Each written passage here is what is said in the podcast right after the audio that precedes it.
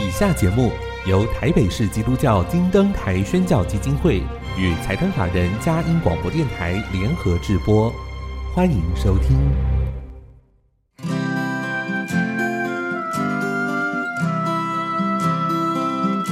在现代紧凑的生活节奏里，以爱建立和谐的家庭生活，以喜乐专业的态度投入服务，一起营造你我的美丽人生，成为一个快乐又丰富的译文生活家。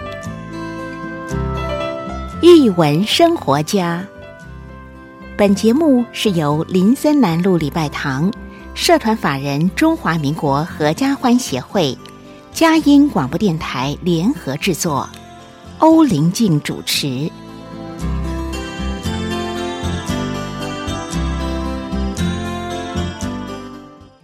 这里是佳音联播网台北 FM 九零点九，桃园 FM 一零四点三。各位听众朋友，大家好！您现在所收听的节目是《艺文生活家》，我是节目主持人林静，很高兴跟您在空中相会。新的一年里面呢，《艺文生活家》继续会介绍优质的作品，还有艺术家精彩的生命故事。盼望我们的节目能丰富您的心灵，让艺术真正生活化。今天空中藏书阁的单元里面有一本新书，这本新书非常特别，它不单单是可以阅读，还可以聆听，更可以吟唱哦。到底是什么样的好书呢？我们会邀请到是四度荣获丰子恺儿童书奖的汤姆牛老师来分享。音乐过后开始我们的访问。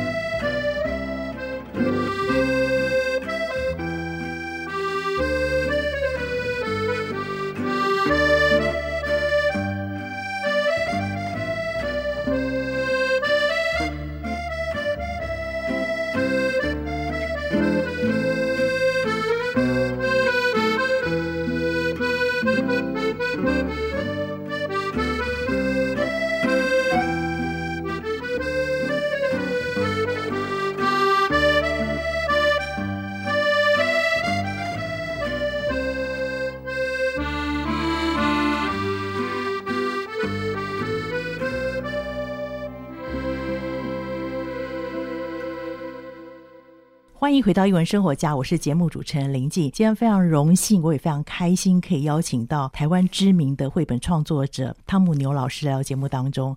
尊称您汤姆老师，汤姆老师你好，好，你好，大家好。嗯，上回我们是用电话的方式做访问您，那也恭喜您画家马一边又得到丰子恺的图画书奖，真的是第四度了吧？嗯，对，谢谢，谢谢。对，真的非常精彩，你每一本书让大家非常惊艳哦。啊，我印象中上次访问完之后，你马上一个回馈跟我说，节目的音乐配的非常好听，哦、真的好听。所以我，我就想说，哎，我很少有绘本作家会提到音乐啊、哦。我、嗯、那时候想说，老师是不是一个对音乐有特别的敏感或是接受度的人啊、哦？啊，可以跟我们分享一下，因为这次您的作品又跟音乐有关系，那个声音这件事情，嗯、还有这音乐吧。对您的影响会跟您的关系是什么样子？呃，其实我对音乐是一个大外行。那我通常在创作绘本的时候，我会找一个调性比较接近的一个音乐来播放，然后就是刺激我一些灵感。OK，那我这一次就是自然而然会联想到我很多年前听到那个。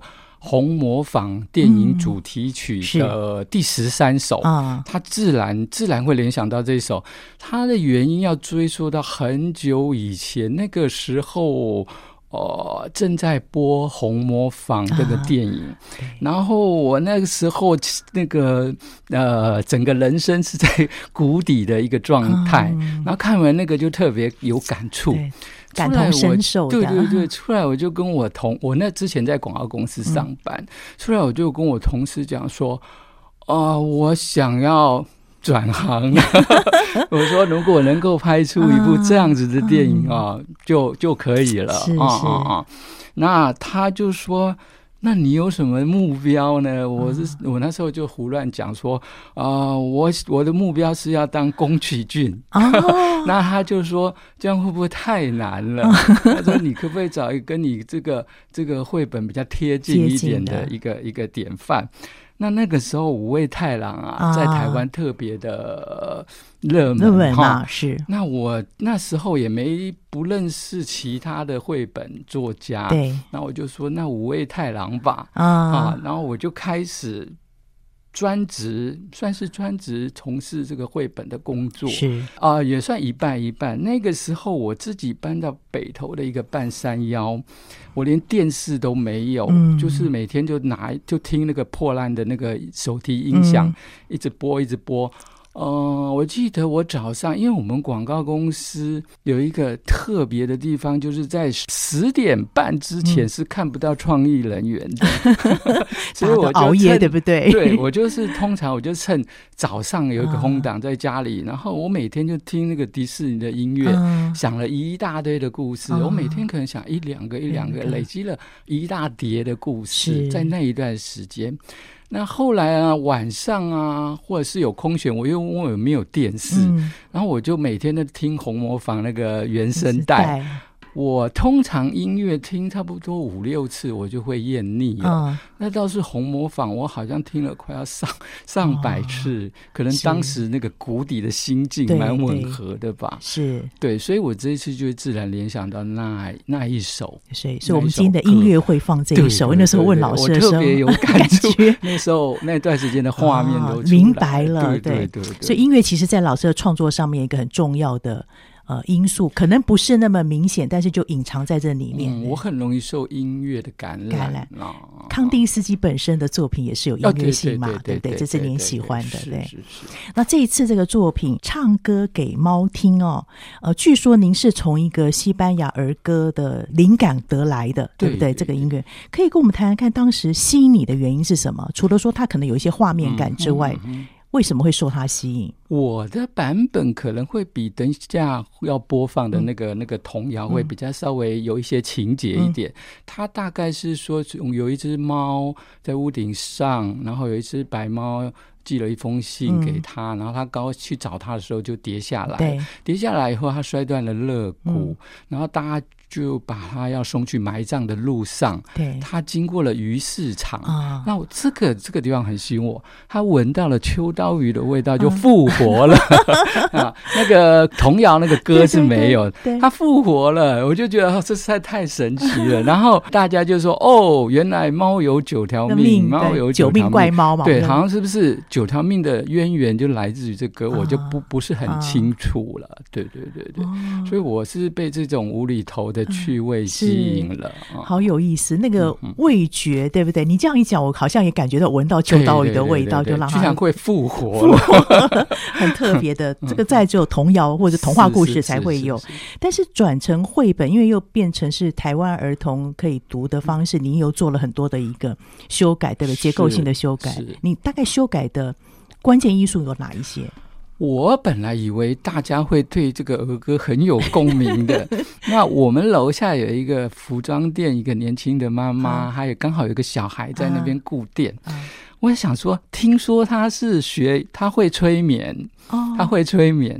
那我想这个故事又跟那个呃摇篮曲跟那个睡眠有关系。我想说，我心里想说，哎，给他试看看。啊还有他儿子刚好也是在，也是在这个年龄层，他一定会。我那时候在搭电梯的路上想说啊，他一定会觉得这故事太棒了，因为我学催眠深有同感。对结果我一跟他讲完的时候，我就觉得整个嗯，好像回应不同，对不对？对，不大对劲哦。嗯、对，他会觉得嗯、呃，有点黑色啊、嗯嗯。那小孩子可能也要一直把他压着，他才会专心听，都、嗯、是动来动去的。Okay、所以我后来我跟大家讲说，呃，其实这个我是参考呃西班牙。嗯摇篮曲的、嗯、的的故事是。那当我讲了这一个这一个的时候，他们就说：“哎，那似乎好像是一个不错的故事哦。嗯”那我总不能每一本书最后再去解释它是一个西班牙摇篮曲，嗯，所以我就想说。呃，怎么克服呢？我就前面直接加了一个音乐家，啊、他直接交代这就是一首摇篮曲就不就用演出了，嗯、不用说明的方式了。是是。嗯，所以这就是你会用这种故事里面的故事来带入的原这个原因是、嗯、在结构上面有一些修订吧？哦，这个我本来是想说这次就轻松多了，结果踢到了一个大铁板，拿石头砸自己脚。就是改编故事原来这么困难，啊、对。当我多了一个角色故事以后，它会变成双线发展。就是我人有一个故事，是，然后我他唱的歌词又有一个故事。那这这两个故事一直困扰我很久。啊、比如说我我本来弄的是一个像催眠曲的一个故事了，以后、啊、大家又说这故事太没有起承转合。啊那我又加了一些起承转合，大家就是说不像催眠曲，你懂我意思吗？我，很困扰，在这个地方很困扰。了解了解，嗯嗯嗯嗯，对。后来怎么突破的呢？后来啊，后来我就想办法，什么是摇篮曲？嗯、我就收集了世界上各各国的经典摇篮曲。嗯我把它来一个大拼盘，哦，就是抓抓它的元素啊，素比如说牧羊人摇篮曲，它有数绵羊的啊。哦，那可是还是很多状况，比如说儿童他第一次他不懂数绵羊会帮助睡眠这件事，所以我要找数什么呢？数，哦，什么？小孩子是可以理解的，解的，然后他大人又达到他那个催眠的作用，是，是，是这好困扰我。我觉得老师你很在乎孩子的眼光，从你过去的作品当中，你都会想到让孩子可以了解明白的。嗯嗯、对这个，我也一直在学习当中。坦白讲，我有时候只能只能只是东揣摩的。嗯、那有机会，我只要看到有小朋友在那边。蹦来蹦去的，我就会想说试试看看，就问一下他的那个想法。想法对对对，那小小朋友观看的方式，真的跟我们大人所设定的有很大的落差。哪一些不一样？你观察的结果？嗯，譬如说，我有一次去国外有一个美术馆，嗯，它是针对儿童所设计的美术馆。那时候因为我提早出来，我就坐在椅子上等我太太，然后我就在看小朋友的视线，嗯。他的视线都会被一些旁边边边角角的东西吸引着，哦，而不是我们大人所设定的那个参观动线。是，是了解，对对对，对没错，这个是我非常难以捉摸的。是，所以我借由就是常常会借由不断的跟小读者听看看他的反应，反应，他的反应就会让我的故事一直做一些调整，修正。对对对。对对，等于是我的创意总监呐、啊。所以老师真的很用心，都是你前置工作。比如说，你为了这本书，你前面收集的各国的摇篮曲，你还不断跟孩子做互动实验，看看他们的反应，去观察孩子的状况，找到一个孩子可以了解的方式，又符合大人这种摇篮曲的一个还在学习中。这个这个这是很复杂的一个。所以你每次我觉得看你的书都不简单，很有意思。谢谢对，谢谢。哇，等一下可以谈那个图像的部分，因为我发现你把图像那个都放到那个故事里。里面的对不对？里面这些元素哈、啊嗯，好，那我们先进一段音乐，让老师喝口水，待会再请老师分享一下这本书的整个创作的脉络是怎么进行。我们先进一段音乐。谢谢。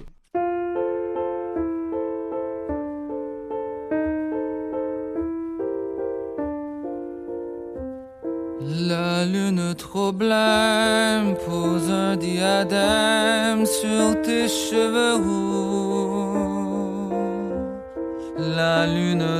rousse de gloire éclabousse ton jupon plein trou. La lune trop pâle caresse l'opale de tes yeux blasés. Prince cesse de la rue soit la bienvenue dans mon cœur. The stairways up to la butte can make the wretched sigh while windmill wings of the moulin shelter you and I. Ma petite mendigote, je sens ta menotte qui cherche ma main. Je sens ta poitrine et ta taille fine, j'oublie mon chagrin. Je sens sous tes lèvres une odeur de fièvre, de gosse ta caresse, je sens une ivresse qui m'anéantit. The stairways up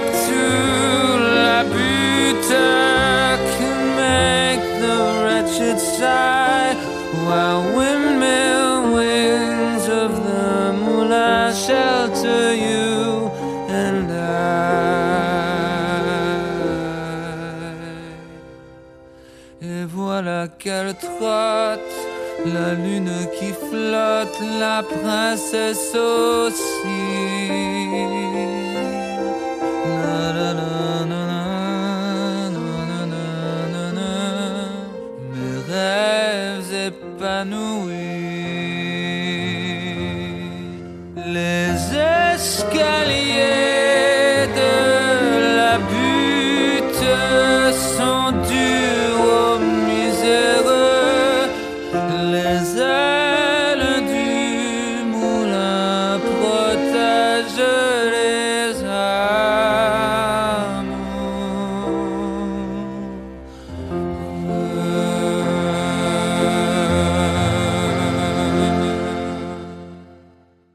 迎回到一文生活家，各位听众朋友，大家好。我刚刚放的那个音乐就是《红模坊》第十三首，是老师指定的乐曲，也是他当时受到很大的影响，跟他的创作有很大的关系哦。等一下老师会有一个 bonus，我先不透露，跟这首歌有关系。但我们还是回到这个书上，先请老师来分享一下整个写作的脉络。老师跟我们分享一下，因为刚刚您说过，你后来想到用一个故事中的故事是来。成为这个叙述的方式，然后你这个灵感的构思，还有这个修改的过程，可以跟我们分享。修改的过程呢，我遇到了一些困境哦，嗯、就是我刚才有讲到加了人，它就变成双线对，双线进行。还有一个困境就是我本身对猫，我没养过猫，对我对猫是完全。不理解的，我以为你很爱猫哎、因为那猫的表情好贴近哦。嗯嗯嗯、我猫的印象啊，深刻印象就是有有两次有猫半夜猫叫，啊、一次它是很规律的喵喵喵反复的，另一种是像婴儿一样有那个、哦、有变化的，对对对，喵喵这样转来转去转来转去。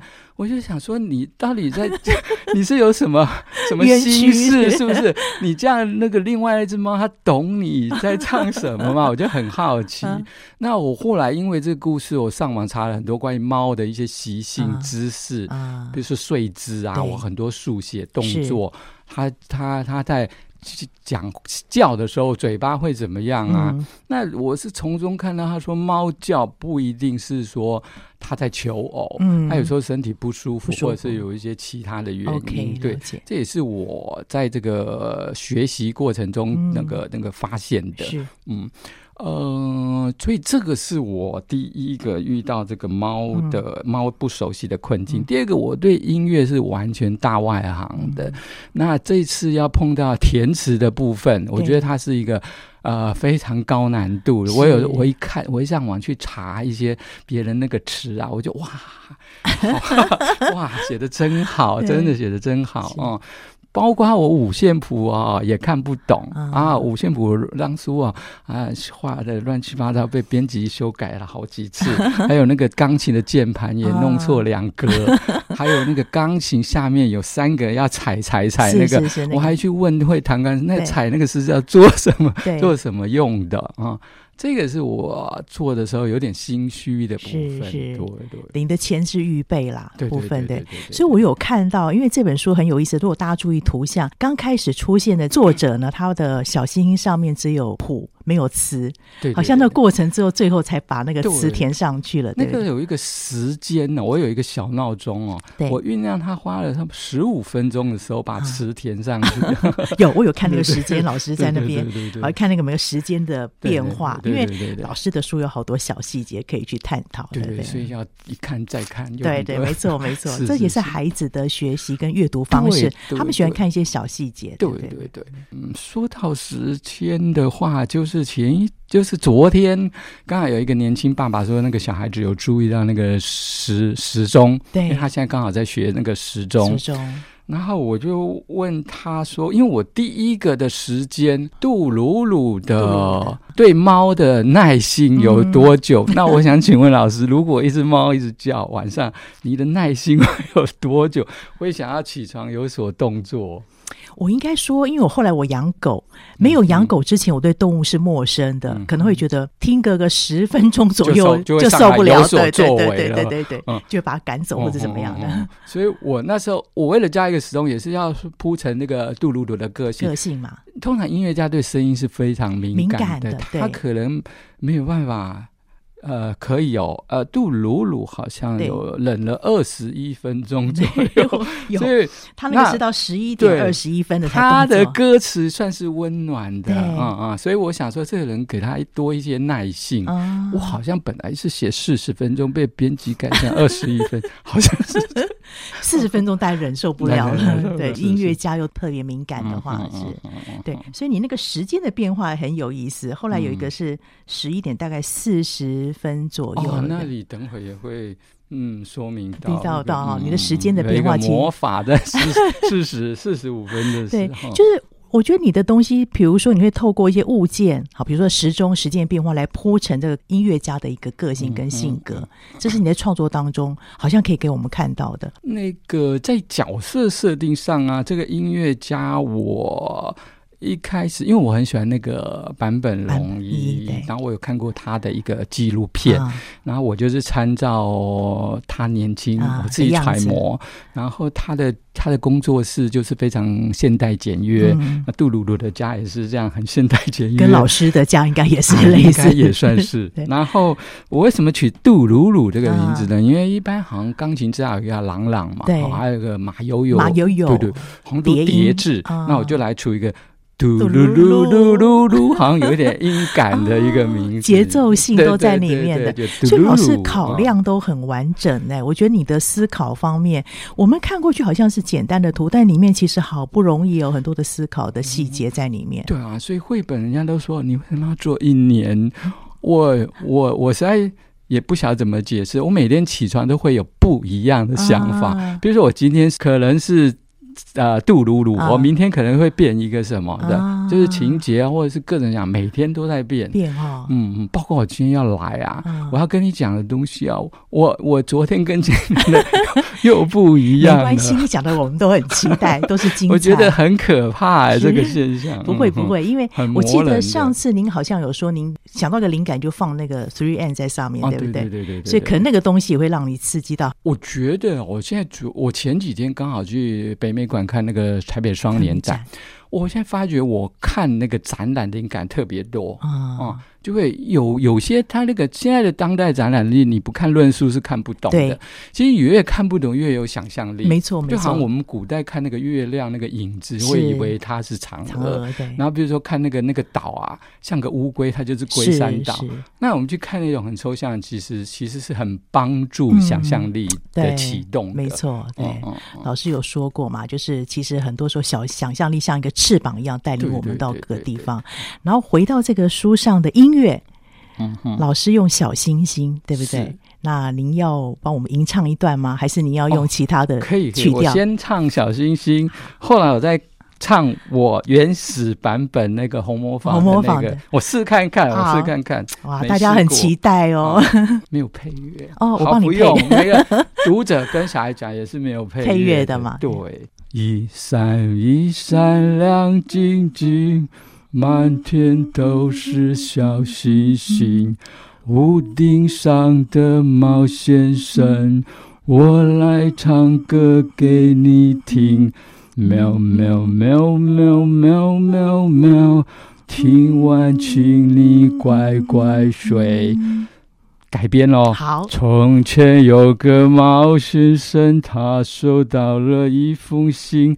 美丽白猫寄信来，想要当她的新娘。喵喵喵喵喵，想要当她的新娘。好，差不多。好精彩哦！听众朋友，真的是汤姆老师来 唱歌给大家听的。有两种版本，一个是改编过的小星星，一个是你原始最大的初衷，嗯、对不对？其实读者他们也可以自己把他自己喜欢的曲风加进去，是是，嗯，这样他可以读好多遍，比较不会腻。你的创作常常给大家惊喜。耶，是是是，有前面的有做跟国画做结合嘛，还有做这种十字编织的方式，然后这个音乐还有什么样的可能呢？你目前有没有可能想挑战？我还有对我灵感还有来自于对那个人的名字。很奇怪哦，像我之前有那个青蛙江河湖啊，哎对对，我是在内地有一个小孩啊，妈妈小孩遗失啊，他叫江河海，然后他妈妈就江河海江河海，我一听到那个江河海，好像那个就有一个故事出来，我把海改成湖，是因为青蛙没办法去海，对，那还有那个林桃奶奶，我也是听到那个林桃，就会想到那个林中有桃，桃中有林。那我前上个礼拜去一家咖啡店，嗯、那个店员实习生，嗯、他的名牌叫做刘永永，嗯、永是歌咏的咏，然后游泳的泳，游泳。然后我就觉得，哦，我很想下一个故事的主角就叫做刘永永，哇，她可能是一个侠女啊，还是一个。绘本作家啊，或者是谁？我们非常期待。你后来也帮这些猫取了名字，对不对？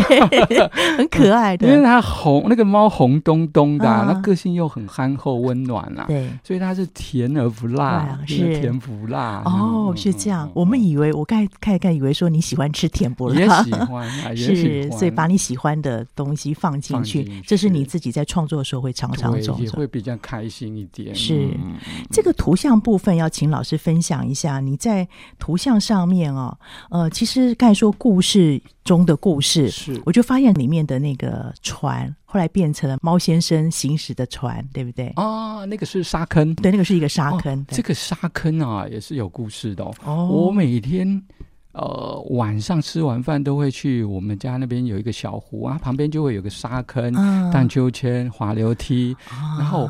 有时候我晚一点过去的时候，跟那个小朋友很特别，都会遗留他玩具在沙坑上。嗯、对，然后在那个月光下，啊、那个鲜艳的玩具啊，就好像有魔法一样，哦、我觉得很有意思，所以我就决定把。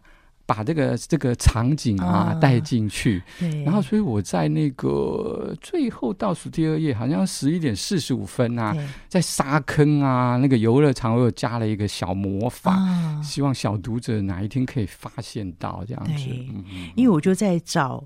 包含了你那个球嘛，对对，还有那个荡秋千，前面是静止的，对对，可是后面又有对对对对对对，所以东西都要对照看，很有意思。对对对对，第一次可能不会发现吧，要慢慢看，所以你的东西要慢慢看。很谢谢老师的分享。那当然，图像还有很多很精彩的部分，到底是什么呢？我们先进一段音乐，等下请老师再来做分享。好，谢谢。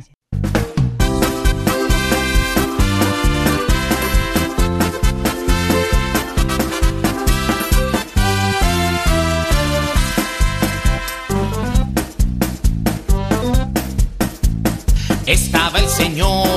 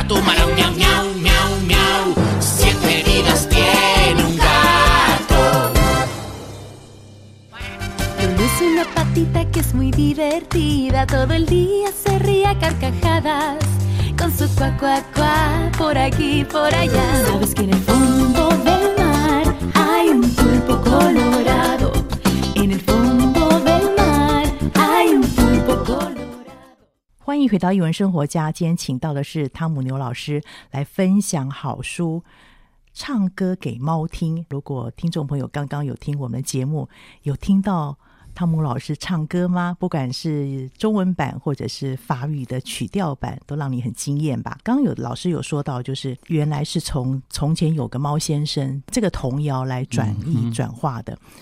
改编之后，沙丁鱼出现了，是，然后用这种数数的方式呈现的原因是什么？嗯、除了孩子的特质之外呢？嗯嗯、我当初就是找了一大堆世界那个摇篮曲的，其中有一个叫做好像是《牧羊人之歌》还是什么，啊、他就在数绵羊啊，那一只两只那。刚有说到，就是小孩子他并不懂数绵羊这件事，嗯、然后我就要找一个他该得数什么，啊、这个也想了好久，哦、对，好久才想到那个沙丁鱼。沙丁鱼。那小孩子他，我也刚刚圣礼有讲到，小孩子会自然而然的很喜欢去数数字，嗯、对对对。那我想就哎。各取所需吧。大人懂数绵羊，他就有达到催眠效果。那小孩子喜欢数数，他就数得很开心，就会睡不着。哎，这样子就两全其美了。但你的数数当中又有游戏性在里面，对不对？对。像我最后有那个一百只沙丁鱼都睡着了，嗯、我很想啊让小朋友来找啊，第一个荡秋千的那只沙丁鱼在一百只里面的哪里 呢？刚刚老师有问不好找哦，对，我们就不爆雷了，嗯、让大家去找。是是。是，我觉得我那个时候在看到的时候，因为它里面有一颗足球嘛，所以足球的队员可以找得到，我就去找喝果汁的，也，也让我找到，然后。这个荡秋千真的找了好久，找不到。对，哦、听众朋友有没有找到了？找到赶快给我们回应一下。那老师在创作的时候，我觉得你对刚有提到对猫有做一点的了解跟研究嘛，对不对？一点点，一点点，已经很不容易了。哦、到最后，我觉得你连细节都不放过。有一只黑猫，好像一跳吧，躁动把那个瓦片。哦这个、这个猫也是有。我我当初是呃。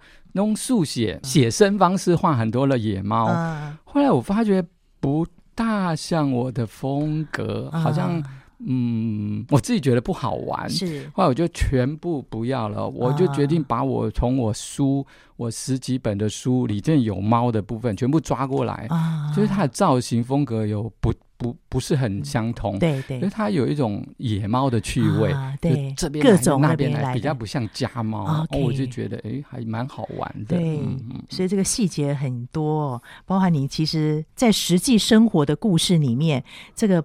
猫先生跟白猫小姐也相遇了，真的、嗯、最后也相。猫先生，其实我当初有画了六七个造型哦，嗯、给我朋友去票选哦，真的。他们票选的这个其实是倒数第二名。嗯、这一只猫的造型，我是来自于我很喜欢那个法国有一个艺术家叫杜布菲，嗯、对，我是从他的那个人。我把它换成猫的那个形象，形象对它虽然是票选第二名，可是我最后还是决定用这个这一个猫画家做决定，没错，很可爱，而且很讨喜，嗯、它的那个形状也是很简约的，圆圆的嘛，圆形的部分。嗯、可能是我念的是雕塑吧，那我我比较不是那种绘画性的那个表现，嗯、是我比较是造型造型的，像，像那个七巧板啊，就是一片一片的形状去组。组合起来的东西是。那这一次，那个我们编辑说，哎，好像有看之前有一点不一样哦。他就说，到底是哪里不一样呢？我觉得应该是我以前是用线条构成再去填色，是我这次是先用色块。面色，对，先做好，我再去、嗯、去，比如说哪里需要也线条，我再去加上去的，是。对，会有。跟之前的有不一样，在这个地方，我这时候就观察你那个钢琴。哦，钢琴。对，就很明显。我说老师真的很厉害，因为钢琴如果你不看那个线条，它是平面的嘛，是。可是你加了一些线条上面，它就有空间感，嗯、有这些好像厚度出来了，对，就非得加线条的我才加上去了，跟以前不一样。对，这是新的一个创作方式，所以你不断的在挑战你的。创作方式，嗯，对，有时候也会觉得好玩吧，或者是我以前都会很想每一次找这样一个艺术家致敬，嗯，然后。借由我去了解他，也算充实我自己的养分。对，然后去看能不能从中得到一些一些那个东西，注入我这个新故事，自己也觉得好玩吧。嗯，我们要替读者谢谢你，让我们透过你认识这些艺术家。谢谢大家，谢谢大家。另外，我想请教老师，在你创作过程当中，这本书你最在意的是什么？在意的，我这本书啊，它故事里头有讲说，再读再唱一遍，再。唱片，我在意这本小朋友会不会想要跟爸爸妈妈讲说，我想要再听 这这个故事。我觉得一个故事啊，如果小朋友说我想再听，一次对这个作者来讲是一个嗯非常。开心的一件事，对，可是它难度也蛮高的。哦，要跟老师说，我不是因为这一次要访问你的关系，您的书我基本上都会不断的在看，不断的在看，因为就会去找里面有好多的线索，而且很耐看。谢谢。对，就是会觉得说啊，再回去看，老师应该有很多的要说的、要表达的，透过你的形块，透过可能故事的颜色跟场景哦，然后让我们看到这个故事的氛围。所以至少我这个大小孩是这样子看老师。其实这一本。我当初蛮担心，一般家长啊，啊你要弄唱的会不会对他很为难啊？嗯，因为他会不会唱不出来？啊、那我前天吧，一个年轻爸爸。啊他说他唱第一句，他小孩就呵呵呵哈一直笑。我在想说，他可能没看过他爸爸跟他唱歌，唱歌他觉得很好玩。是，对对对，就跟我们好像没有听过汤姆刘老师在现场唱歌，啊、对对，新鲜感，对。所以这是一个很好的桥梁。重要是在一起陪伴孩子阅读的那个感觉跟时间，浪漫，对，非常浪漫的。对，就您讲说，跟孩子一起阅读是一件浪漫的事情。另外，想请教老师，您刚才有说到那个时钟。四十五分，四十五分的魔法 啊，对，魔法就是要自己来发掘喽。对，嗯、大家来看一下四十五分钟那一页，到时候可以在我们的 FB 上面做反应。老师，另外想请教您，就是因为故事跟故事，您好像颜色上面有一点点的、哦、颜色。你问到颜色，我这次颜色也也花了我一些心思。嗯嗯，我。不想整本，因为他在他两个夜空，真实也是夜空，歌词也是夜空。我要怎么区隔这两个不同时空？嗯、然后我又不想他整个都是乌漆麻黑的，对，对。然后我就研究了五六本，五六本绘本，它是它是它是在谈夜空的部分。啊、我发现一个很有趣的现象，有有的很高明的一个。作者他弄淡淡的昏黄色，嗯、就有那种月色感。月色感，可是它是它让你可以觉得它是夜晚。哦、那有的夜空，它那个蓝呐、啊、是不同颜色，这一页深一点，后页浅一点。嗯，它好像有点时间感。时间感，对，那个那个夜空有时间感。也有的那种一抹黑在上面而已哦，它下面都是白的。嗯，它用文字叙述说夜晚来了。是对，所以。他们好像也都有刻意在避讳夜晚一定要弄整个黑漆漆的表现，嗯、除非他故事要传达的是黑黑漆漆、黑漆漆、黑暗，嗯，这一这一件事吧，要不然他们通常会避开这个部分。是，那我就在这边也是哇，修改了好多次，嗯、那包括那个蓝啊，你加一点红。少一点红，五趴十趴，它那个整个整个那个夜空的氛围是很大的不一样。是，嗯，这次是我创作这本书在颜色得到好多的一些启发。启发哦，你另外有用粉红色的哦夜空，我有试着改黑的也不行，什么颜色？太多了，实在。然后那个粉红又不能太浅，对，因为那个星星跳不出来。没错，没错。嗯、我觉得很像很浪漫，应该是一个爱情故事的关系吧？是不是？也不能太黑暗。对。然后另外就是猫咪的这个花，因为我觉得老师非常难得是，其实有些颜色是，比如说背景的颜色跟这个主体的颜色，颜色是同色系，是。可是你又要区隔起来，又要让它不突兀，是。这个部分应该花很多心思。我其实在这个，我那时候要考虑在故事中的故事怎么区隔。嗯、我本来是考虑说，在歌词的部分，我用双色套印的方式。哦、就我很喜欢有一本叫做那个 About Two，它、啊、是一九二三还是几年的一本书，它就是双色套。对对，那因为这个。这个情节它有太多元素进去，我双色套好像没有办法交代清楚，所以我又加了加了一两个颜色进去，嗯，了解，就现实和想象的那个颜色也有一点区隔开来，这样子。对，那个歌曲里面的颜色很浪漫。对，对对，然后是慢慢进行的温润，对，是然后配合这个实体的颜色是一个蓝色的现实的状况，对，但那几只猫咪的表情真的好有趣 对，所以呢，绘本做那么久，所以我们整天都在钻研这些有的没有的，对每天一起床就就在想这个想那个改这个改那个，是我我就我有时候觉得那个绘本它好像是长出来的哦，嗯、它是养一长长，有时候你就是不长，对，它有时候那个季节到。到了时机到了，哇，啪啪啪啪长，长了它又乱长，是。你最后还要做一个大修剪，对对对，它是长出来，长出来，长出来，再去修剪，修剪，修剪，修剪，剪法的艺术，呃，先加再再减，对。对，或者是加加减减加加减减，整天在加加减减的艺术。所以这是老师这么低调。然后你常常散步思考的原因，我因为我们印象中你不是一个好像到处看到你在签书会的、哦、现场会看到的、哦、比较低调，